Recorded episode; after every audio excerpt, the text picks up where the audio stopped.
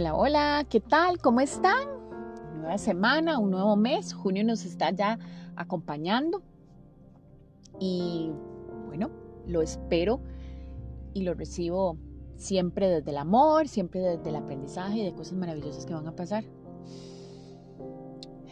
Si hay una cosa que yo disfruto, bueno, hay muchas cosas que disfruto, pero justamente hoy y aquí que estoy grabando el podcast, que lo grabo en, en mi casa, si hay uno de los placeres que me encanta es llegar con la luz del día a mi casa y tomarme una taza de café. Yo no sé si, si, se han dado como la tarea, a veces por la rutina y por un montón de cosas no lo hacemos, pero qué rico que sabe. Bueno, a mí que me encanta el café, para mí esto es un, un acto de amor la tacita de café y poder estar en mi casa con, con la ropa que me gusta estar aquí y poder ver, digamos, el, el, panorama, el paisaje más sosegada y más calmada. Porque igual, por mis cosas diarias, a veces anda uno en ese, en ese constante corre-corre, que es algo que uno debe trabajar también y que yo lo trabajo, pero pero bueno, quería contarles esa parte tan amorosa. La semana pasada me pasó, a mí no me pasó. Yo recibo un paquete y una persona pregunta que de quién es, entonces le dice que es mío, perfecto. Pero ¿cómo somos los seres humanos de juiciosos y a veces hasta de irrespetuosos?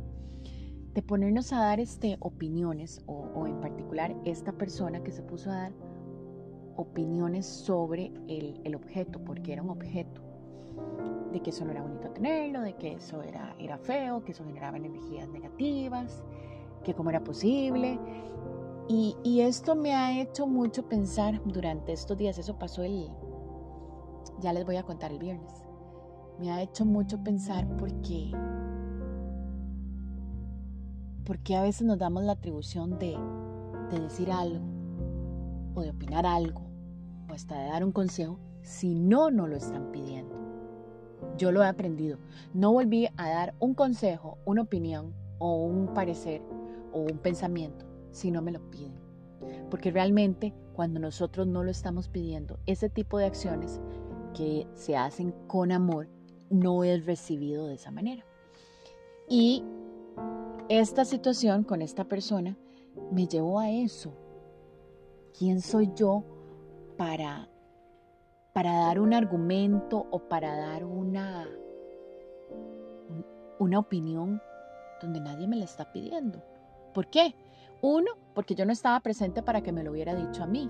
Y dos, porque la persona ni tan siquiera me conoce a mí para emitir un, un juicio sobre mí o sobre mi realidad o sobre mi familia. Me puso a pensar que que es, que es así. Demos opiniones, demos un consejo, demos un, un argumento o contemos una historia si es que la hemos vivido nosotros, si nos la pide la otra parte. Si la otra parte no la solicita, si la otra parte está anuente a escucharla. Pero no nos tomemos atribuciones que no nos corresponden, que no son nuestras. Porque cuando yo doy una, o doy una opinión, emito un comentario, me estoy metiendo en esa, en esa situación o en esa vivencia o en ese proceso que está viviendo otra persona. Y si la persona no está con deseos de escuchar o si la persona no está lista en ese momento para recibir el mensaje o lo que queremos contarle porque lo vivimos en algún momento o, o como sea, no vamos a hacer una cereza en un pastel, por el contrario, vamos a ser esa persona que se está metiendo en, el proceso de la otra, que se está metiendo en el libre albedrío que, que, cada uno de nosotros tenemos. Y, y, y me molestó, voy a reconocerlo, sí, me molestó en el momento.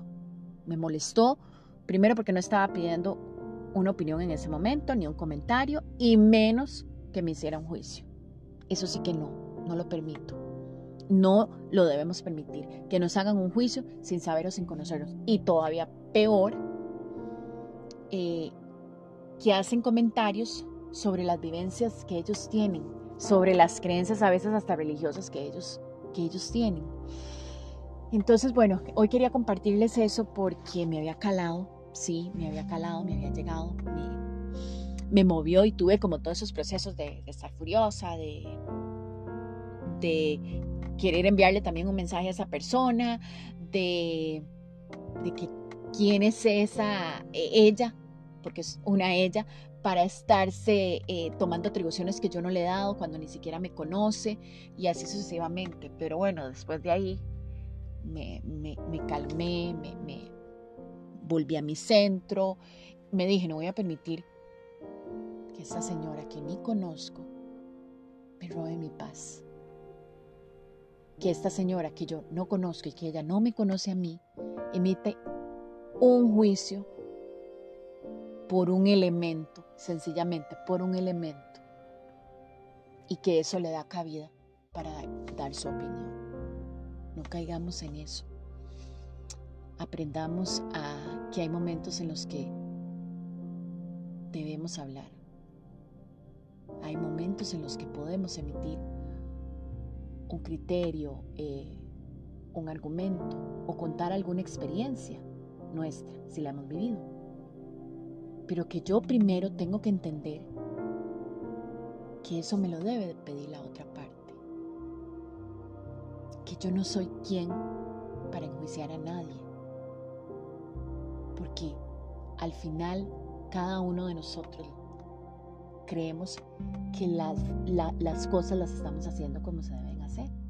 Y está bien, ahí ejerzo mi libre albedrío me sirvió el ejercicio porque ya más en calma y más tranquila pude eh, hacer un análisis eh, de que, en fin, eh, tal vez esa señora ha vivido siempre así. Le han estado emitiendo juicios, le han estado haciendo comentarios, tal vez por sus mismas creencias. Cree que la posición que ella tiene es la correcta y que es absoluta y es este, lo que es ok, ella me enseñó lo que yo no debo de hacer si no me gusta que me lo hagan a mí. Pero me enseñó también que los seres humanos debemos de aprender a respetarnos unos con otros, con las creencias que cada uno de nosotros tenga. Así que, bueno, ahí les dejo. Eh, por si les sirve de, de, vivencia. Y un abrazo grande. Que tengan una semana maravillosa, llena de mucho aprendizaje, porque todo es un aprendizaje. Veces nos tocan aprendizajes un poco más, más fuertes o, o más movidos, pero al final de cuentas, todo es un aprendizaje. Abrazo. Que estén súper bien. Y nos escuchamos la próxima semana.